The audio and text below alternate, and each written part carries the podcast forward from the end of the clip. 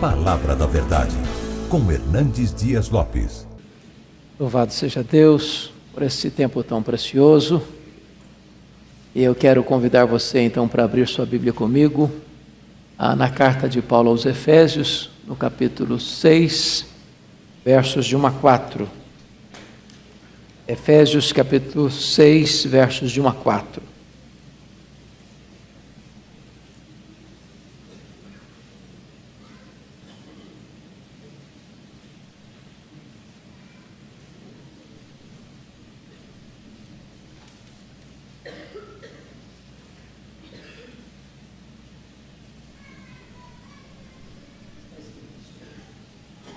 Efésios 6: Filhos, obedecei a vossos pais no Senhor, pois isso é justo. Honra teu pai e a tua mãe, é o primeiro mandamento com promessa, para que te vá bem e sejas de longa vida sobre a terra. E vós, pais, não provoqueis vossos filhos a ira, mas criai-os na disciplina e na admoestação do Senhor. Ainda, Vamos para Colossenses capítulo 3, versos 20 e 21.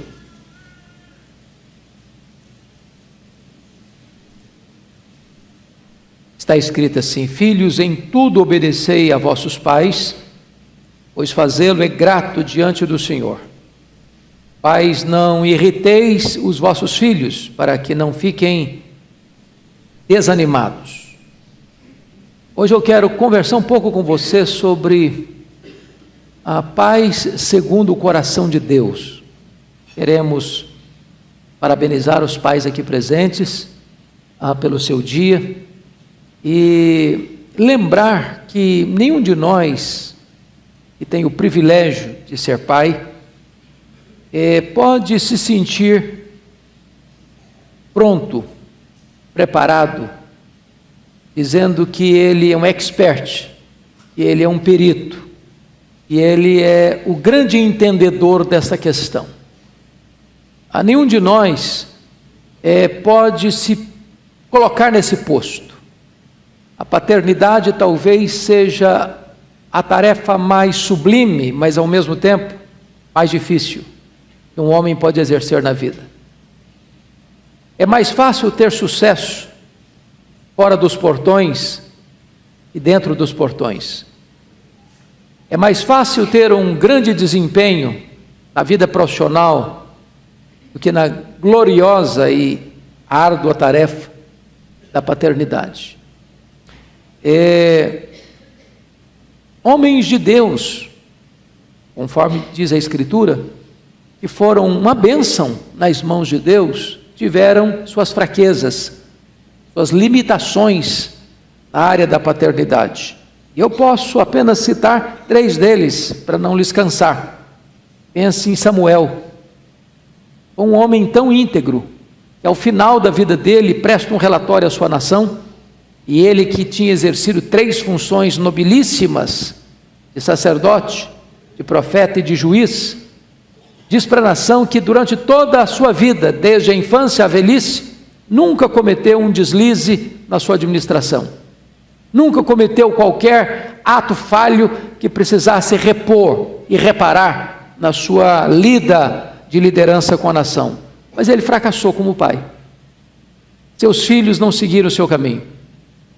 E ele, num dado momento, constitui seus filhos em juízes, abrindo caminho para o nepotismo desde aquela época e os seus filhos foram um fracasso na liderança da nação, o que precipitou o pedido de um rei, conforme as outras nações possuíam. Posso citar para vocês o exemplo ah, de Davi, que foi um rei segundo, um homem segundo o coração de Deus, que fracassou de forma rotunda nesta área da paternidade. E eu queria fechar falando de Ezequias um homem que recebe um epíteto, uma, uma espécie de uh, qualificação. Ninguém foi semelhante a ele antes dele, ninguém igual a ele depois dele. Um homem singular, mas um homem que é, não consegue transmitir os valores que tinha no coração para o seu filho. E ele vai ser pai de Manassés, o pior rei da história de Judá. Hoje eu gostaria que nós pudéssemos olhar para esses dois textos e ver aqui quais são os princípios que Deus nos oferece com quanto filhos, com quanto pais. Eu queria, de uma forma mais breve, pensar um pouquinho sobre o papel, do, papel dos filhos, porque todos nós ocupamos essa, essa função. Nós somos pais, mas todos os pais também são filhos, não é verdade? Então, olhe comigo o capítulo 3, versículo 20 de a, Colossenses. Ah, porque aí está escrito o seguinte: Filhos, em tudo obedecei a vossos pais, pois fazê-lo é grato diante do Senhor. Destaco três coisas aqui. Primeiro, a obediência dos filhos aos pais não é uma opção, não é um pedido, é uma ordem, é imperativo. Filhos que não obedecem os pais estão em desobediência não só aos pais, mas também a Deus. Segundo, é, ela é abrangente, porque diz aí, filhos em tudo. É claro que este em tudo é interpretado de forma mais abrangente lá em Efésios, capítulo 6, 1 a 3, que significa no Senhor. Em outras palavras, se esses pais estão debaixo da autoridade do Senhor Deus, e esses pais orientam seus filhos dentro deste universo da submissão a Deus, os filhos precisam obedecer aos seus pais nessa abrangência, em tudo. Terceiro, é a obediência dos filhos aos pais, diz o versículo 20, é agradável ao Senhor, é grato diante do Senhor. Quando os filhos obedecem aos pais, eles alegram o coração de Deus. Deus se agrada desses filhos que honram e que obedecem seus pais. É por isso que Romanos 1,30 e 2 Timóteo 3, 1 a 5 diz que a desobediência aos pais é um sinal de decadência da sociedade humana. Mas agora, vamos pensar um pouquinho é, no texto de Efésios, volta um pouquinho lá para Efésios, nós vamos tratar desses dois textos. Efésios é, 6, de 1 a 3, porque há aqui é, três coisas que eu quero também chamar a sua atenção. Está escrito assim: Filhos, obedecei a vossos pais no Senhor, pois isto é justo. Chama sua atenção que filho obedecer pai e mãe, e a palavra pais aqui no versículo 1 está falando de pai e mãe, é algo natural. Todas as culturas, mormente as culturas orientais, elas enfatizam isso. Até mesmo aqueles que não são cristãos. Se você perceber Japão, China, Coreia, os povos mais orientais, isso é uma questão quase que natural. Dos mais novos honrar os mais velhos e dos filhos honrarem e obedecerem aos seus pais. Faz parte da própria natureza humana. Segundo, essa é uma questão da lei de Deus, versículos 2 e 3. Honra teu pai e a tua mãe, porque é o primeiro mandamento com promessa, para que te vá bem e sejas de longa vida sobre a terra. Agora, note você que a palavra aqui já não é obedecer, a palavra aqui no verso 2 é honrar. E honrar é um passo além da obediência. Porque um filho, uma filha, pode obedecer os pais e não honrá-los. Eu vou dar um exemplo. A parábola conhecida como a parábola do filho pródigo retrata o irmão mais velho. Aquele irmão mais velho obedecia o pai. Ele nunca saiu da casa do pai. Ele nunca foi um transtorno para o pai. Ele sempre trabalhou em obediência ao pai. Mas ele não honrava o pai. O deleite dele não era o pai ele se sentia um escravo, um servo, um, um, empregado na casa do pai, mas não exercia plenamente a posição de filho, de ter comunhão com o pai, de ter prazer no pai e de usufruir as benesses que o pai lhe colocava à disposição. Então, não basta apenas obedecer, é preciso honrar, e honrar implica em se deleitar numa relação harmoniosa, plena e feliz. Mas notem vocês que quando os filhos honram os pais, eles recebem duas promessas. Vejam comigo, ah, no versículo 3: Para que te vá bem e sejas de longa vida sobre a terra. Então Deus promete duas coisas aos filhos obedientes que, que honram os pais. Primeira coisa é prosperidade. Você desata os nós da vida. Você abre caminhos para uma vida feliz. Quantas tragédias poderiam ser evitadas na vida dos adolescentes, dos jovens, se eles acatassem com mansidão, como diz a Bíblia, o conselho e a orientação de seus pais nas mais diversas áreas da vida. Quando os filhos não escutam os pais, uma palavra bem comum do vocabulário brasileiro, se quebra a cara, se bate com a cara no muro, porque pressupõe que os pais os cabelos já brancos e encanecidos, com as experiências da vida, têm uma visão mais madura da realidade da vida. E quando os pais que estão chegando lá na frente orientam os seus filhos, é para que eles evitem sofrer as consequências de seus atos, muitas vezes impetuosos. Então eles vão bem na vida. A segunda coisa que o texto promete é vida longa, longevidade. Por que isso? Por uma razão muito simples. Pensem vocês quantos jovens que ceifam a vida, ou são ceifados precocemente, porque foram onde não deveriam ir, se uniram com pessoas que não deveriam se unir, frequentaram ambientes que não deveriam frequentar, perigosos para a sua vida, colocando em risco a sua vida, desobedecendo os pais. Então, quando os filhos honram os pais e obedecem os pais, eles são protegidos, eles são guardados de perigos, de laços, de armadilhas, de, sua, de, de situações, de circunstâncias, de falsas e perigosas amizades que vão levá-los para o abismo. Então, esse texto revela essas duas bênçãos em relação aos filhos. E a terceira razão por que os pais, os filhos devem, devem honrar os pais, prestem bem atenção, é Está no versículo 1: Filhos, obedecei a vossos pais no Senhor. Isso significa o seguinte: se você é um cristão, se você é um crente, se você é um filho que teme a Deus, se você é um filho que crê na palavra de Deus, então, por causa do Senhor, por causa do Evangelho que alcançou a sua vida, você vai obedecer, vai honrar os seus pais. Bom, mas hoje o meu propósito principal não é tratar dos filhos, eu queria falar um pouquinho mais para os pais em virtude de hoje ser o dia dos pais. E eu quero que agora você vá comigo de volta para Colossenses, capítulo 3, verso 21.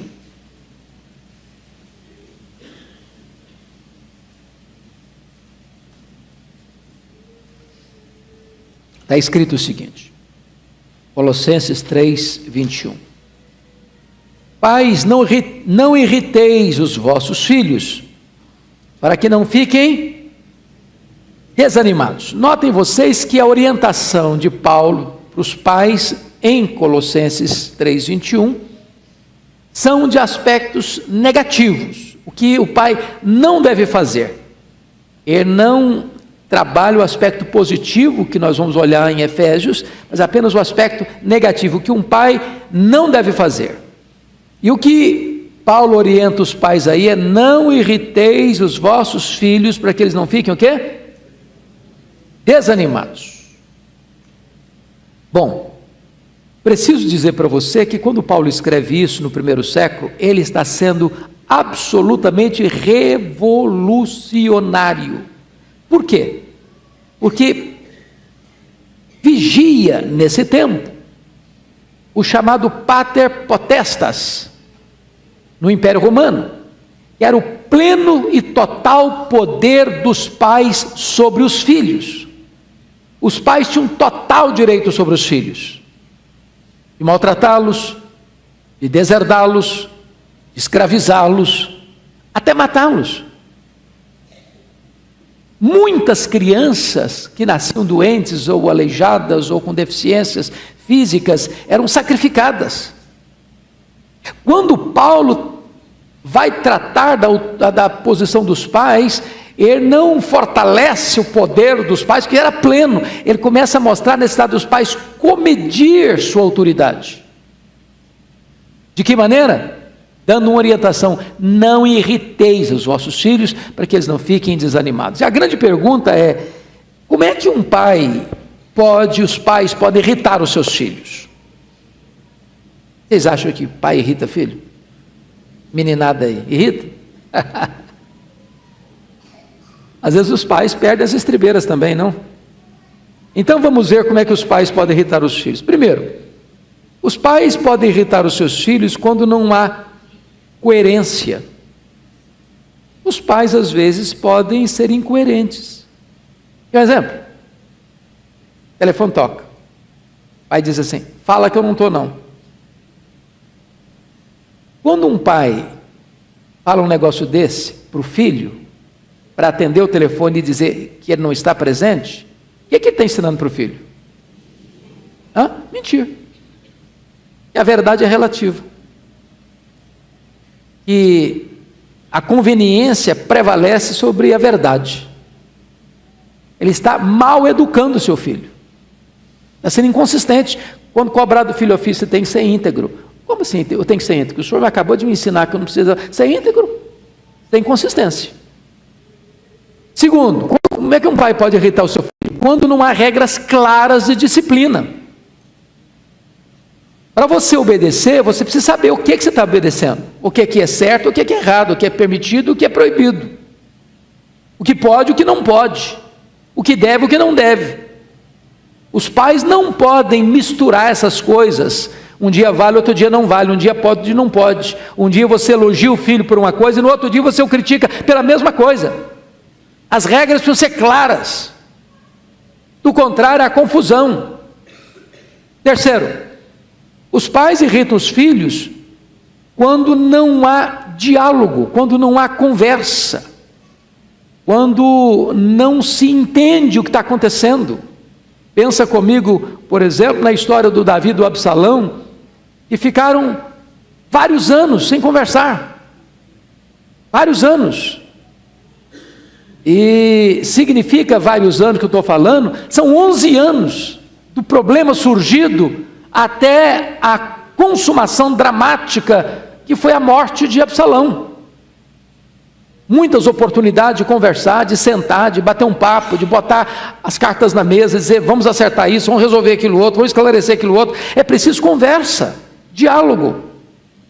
Quarto, quando há excesso de severidade.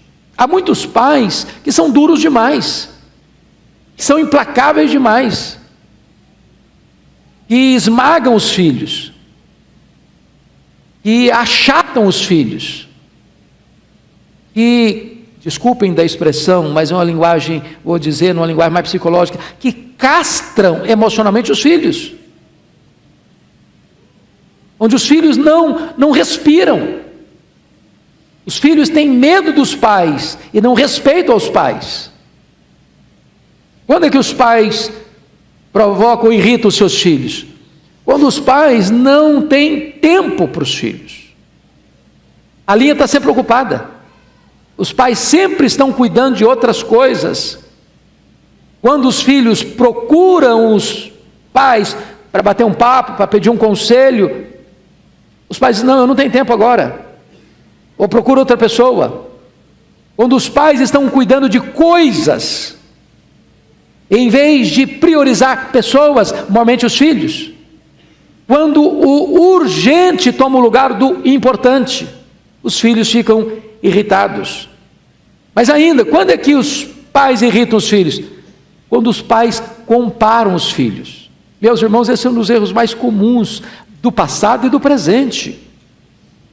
Porque os filhos, eles, embora tenham nascido do mesmo ventre, pressupondo do mesmo pai, e no mesmo lar, debaixo do mesmo teto, tendo os mesmos privilégios e as mesmas responsabilidades, eles são absolutamente distintos. Cada filho é um universo. Cada filho age e reage de acordo com a personalidade e o temperamento que Deus lhe deu. Tem filho que você precisa gritar com ele, tem outro só, só olhar é suficiente. Tem que você precisa falar, falar, falar, falar, falar, falar, para um outro, meia palavra basta. Tem um que estuda meia hora para a prova e tira dez, o outro estuda seis horas e tira oito. E aí você precisa perceber que você pode exigir dos filhos o mesmo empenho, mas você não pode exigir dos filhos o mesmo desempenho, porque são diferentes, são distintos. A maneira, às vezes, de lidar, do ponto de vista de princípios e valores, é o mesmo, mas a dose pode variar de filho para filho. Quando é que os pais irritam os filhos? Quando os pais são permissivos demais. É o contrário dos pais que são duros demais. Filhos precisam de limites. Filhos precisam de parâmetros. Eles até podem não gostar, mas os parâmetros produzem proteção. Pense você num filho, numa filha, e os pais não importa o que façam, onde vão, com quem vão, que horas vão, que horas chegam, os pais nunca se importam com isso. O que que esse filho começa a sentir? Meus pais não estão nem comigo. Eu não tenho valor. Para eles tanto faz. Quando os filhos ficam sem limites, eles ficam vulneráveis, eles ficam expostos.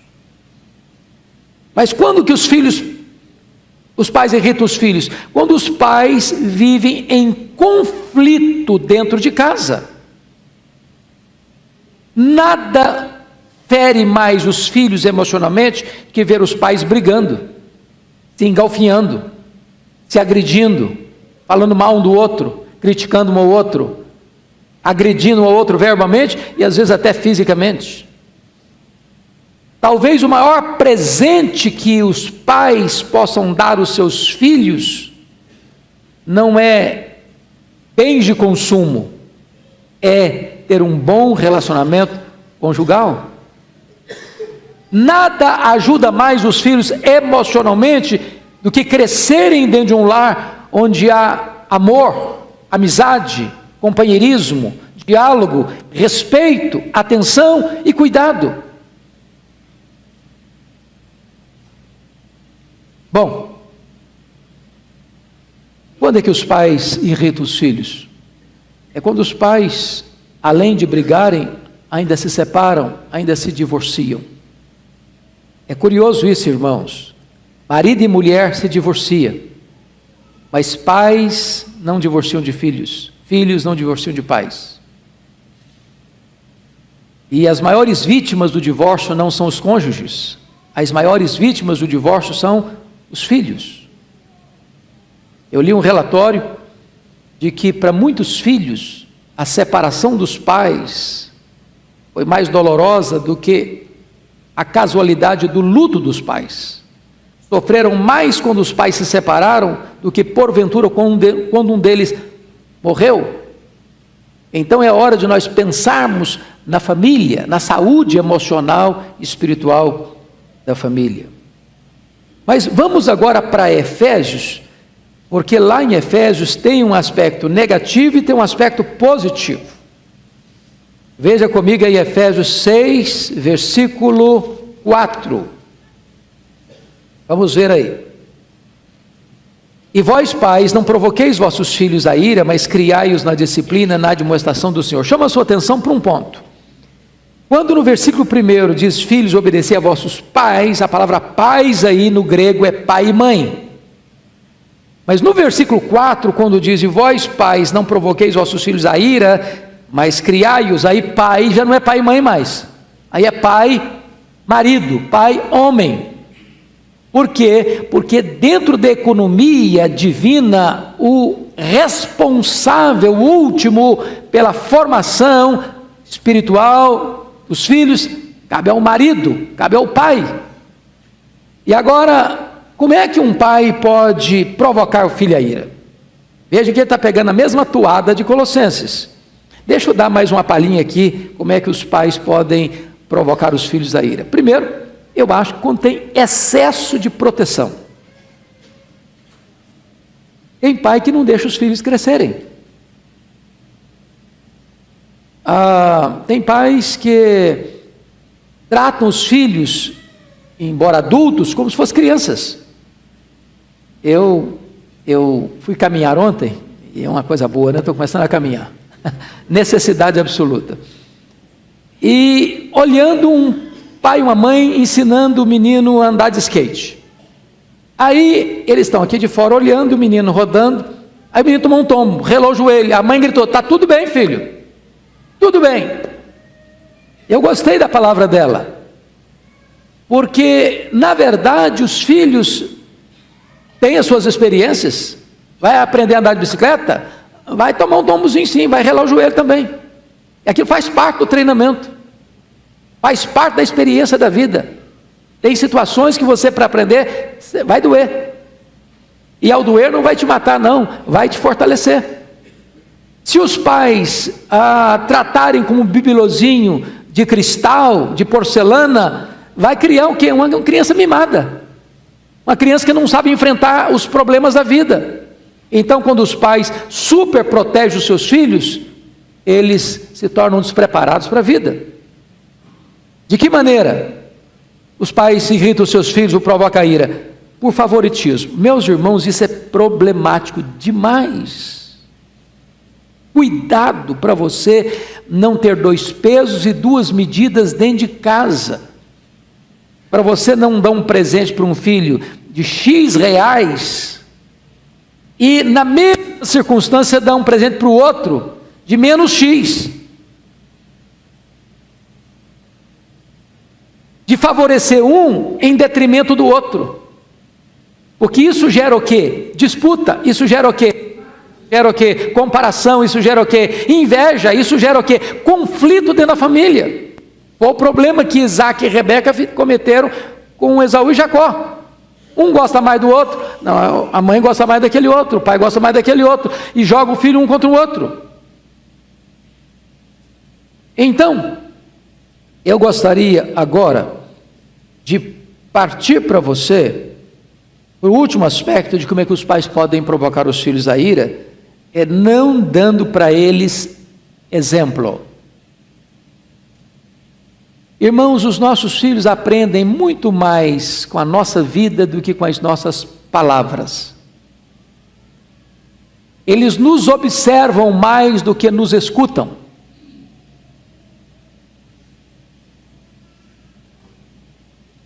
A palavra fala, mas o exemplo grita. O exemplo não é uma forma de educar, é a única maneira eficaz de fazê-lo. Então, se nós queremos filhos saudáveis, íntegros, nós precisamos ser espelho para os nossos filhos. Mas agora Paulo, em Efésios, traz um aspecto positivo. Olha o versículo 4: E vós, pais, não provoquei vossos filhos a ira, é o aspecto negativo, mas agora ele entra com o aspecto positivo, mas criai-os na disciplina e na admoestação do Senhor. Chama a sua atenção para essa expressão desse verbo criar. Esse verbo no grego significa nutrir ou alimentar. A ideia aqui não é apenas de nutrir e alimentar com pão físico, mas, sobretudo, com aspecto emocional. Nossos filhos, desde criança, desde bebê, na fase de juniores, de adolescentes, de jovens, de adultos, etc., todos nós temos necessidades emocionais que precisam ser supridas. Nós chamamos isso de cultivar uma saudável autoestima, nem soberba, nem complexo de inferioridade. Nossos filhos precisam não apenas de teto, não apenas de roupa, não apenas de comida, não apenas de escola. Nossos filhos precisam também de afeto, de abraço, de toque, de saber que eles são amados, que eles são importantes. Isso desenvolve a completa maturidade emocional, moral e espiritual. Porque você está dizendo para os seus filhos: você tem valor para mim, você é importante para mim. Muitas vezes, meus irmãos, por uma questão até cultural, familiar, Tem pais que não sabem o que é abraçar os seus filhos. Tem filho que não tem a liberdade de dar um beijo nos pais. Não é que não ama, até ama, mas não sabe dizer eu te amo. Não sabe dar um abraço. Eu nunca me esqueço o dia que um pai me disse assim: Pastor, eu chego na igreja arrasado. Eu chego na igreja quebrado. Chego triste. Falei, o que foi? O que, que aconteceu? É que toda vez que eu venho para a igreja, eu chamo meu filho para vir, eu fiquei emburrado. A porta está trancada, eu bato, eu não abro, eu esmurro a porta, ele xinga lá de dentro. E eu venho para cá quebrado. Eu disse para esse pai: quem sabe a gente pudesse mudar um pouco de estratégia? Disse para o pai assim: vamos fazer uma coisa? Ao voltar para casa hoje, se a porta estiver trancada, bata devagar. Se ele abrir a porta, Diga assim, filho, posso conversar um pouquinho com você? Se ele abrir a porta, antes de falar qualquer coisa, dê um abraço nele. No culto da noite, aquele dia, aquele homem chega com um sorriso 9 e 15. Sabe o que é sorriso 9 e 15? Com um filho bonito do lado. E o pai me chamou à parte e disse: Pastor, preciso contar um milagre para você. Eu falei: O que foi? Eu cheguei em casa, a porta estava trancada. Eu bati bem devagarzinho e disse: Filho, posso falar um pouquinho com você? Ele abriu a porta, eu dei um abraço nele, ele grudou no meu pescoço e com lágrimas me disse: Papai, há muitos anos que eu estava esperando esse abraço. Conta comigo, papai, eu vou para a igreja com o senhor. Tantas vezes, meus irmãos, nós temos até a motivação boa, mas a estratégia errada. Posso lhe garantir isso: uma gota de mel pega mais moscas do que um barril de fel. Você não ganha seu filho gritando com ele, você ganha seu filho derramando seu amor sobre ele. Então, é criar significa isso. Mas o texto diz ainda, criando-os na disciplina. A palavra paidia no grego, disciplina, significa que você tem normas claras. Filho, obediência produz benefícios, desobediência produz consequências e disciplina. Você precisa ensinar desde criança que a obediência produz bênção benefício, resultados positivos, mas que ao desobedecer, ele traz aqui uma consequência. Nós estamos vivendo uma cultura, ah, o Estado quer interferir muito hoje dentro da família, e diz que um pai não pode nem dar uma palmada mais num filho. É claro que a Bíblia não proíbe, a Bíblia proíbe espancamento mas uma boa palmada na hora certa, no lugar certo, com a motivação certa, é uma benção. É uma benção. Os pais precisam fazer isso para que esses filhos amanhã não venham apanhar da polícia. Muitos filhos desafiam os pais, e eu conheço casos, pasmem vocês, de crianças hoje mal instruídas, no sentido de instruir. Chega para o pai, afronta o pai, afronta a mim, não me encosta a mão que eu ligo para a polícia. Eu denuncio. E os pais se sentem reféns dos filhos. Reféns. Aliás, brincando com vocês, dizem que a loucura é hereditária. Ela passa dos filhos para os pais.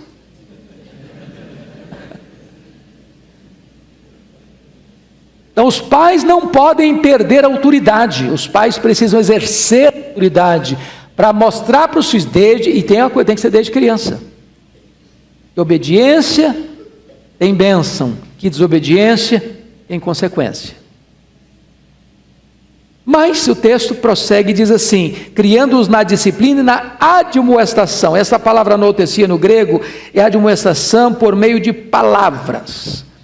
Meus irmãos, depende da idade. Meus pais, louvado seja Deus, embora eu saí de casa muito cedo para estudar com 12 anos, então não tive tanta chance, eles me pegaram muito no pé. Mas eu não me lembro nem uma vez do papai ou da mamãe ter gritado comigo. Mas me lembro muitas vezes deles terem me chamado para uma boa conversa. Tem hora que a coisa mais importante é você sentar com seu filho, com a sua filha, olhar nos olhos e ter uma palavra de confronto. É a palavra noutesies, é a demonstração de confronto. Não gritando, não irritado, mas com o coração aberto, mas orientando, com forma, de forma segura. Porque a disciplina do pai dia, aqui da disciplina, tem sua fase. Você não vai bater num menino de 18 anos mais. Vai quebrar o pau com um menino de 20 anos mais. É hora de quê? De diálogo, confronto, conversa. É isso que a Bíblia está ensinando. Mas eu quero concluir dizendo que o último ponto aí do texto é ensinando pela educação cristã, porque o texto diz, na demonstração de quê? Senhor não é psicologia, não é confissão positiva, não é aquela linha psicológica, aquela outra linha psicológica, não é conforme disse o, o pedagogo A, o pedagogo B, o pedagogo C, é você instruir seus filhos, ensiná-los de acordo com a palavra de Deus, com os princípios de Deus, com os valores de Deus. Por quê? Porque correntes de pensamento, seja psicologia, seja linha pedagógica, varia de tempo para tempo.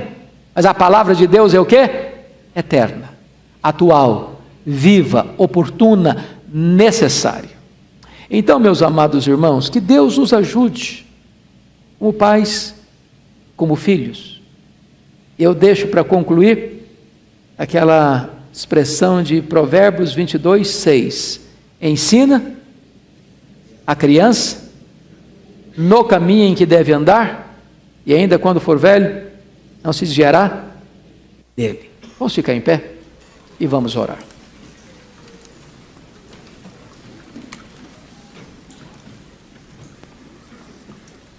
Deus, nós te agradecemos o privilégio de estarmos reunidos nesta manhã. Agradecemos-te pelo Dia dos Pais Agradecemos-te pelos pais aqui presentes e por aqueles que nos assistem e que hão de nos assistir ainda.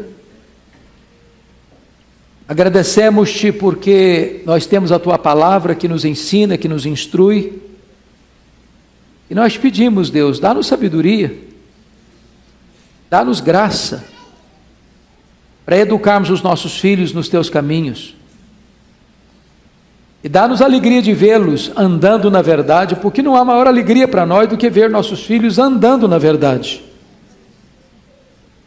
De nada valeria para nós ver os nossos filhos tendo sucesso profissional, financeiro, nas mais diversas áreas da vida, se eles não te conhecem, não te servem, não te honram.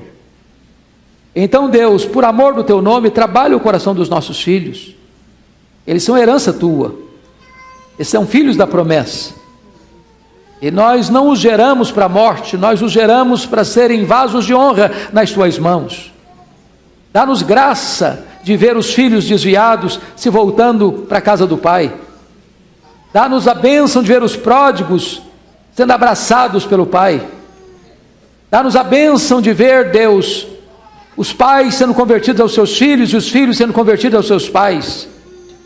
Dá-nos a bênção de lares harmoniosos, onde a tua glória possa assistir, onde a tua presença possa ser real, onde a tua palavra possa ser a bússola que norteia a nossa caminhada. Muito obrigado por esta manhã, louvado seja o teu nome. Nós oramos com gratidão, em nome de Jesus. Amém.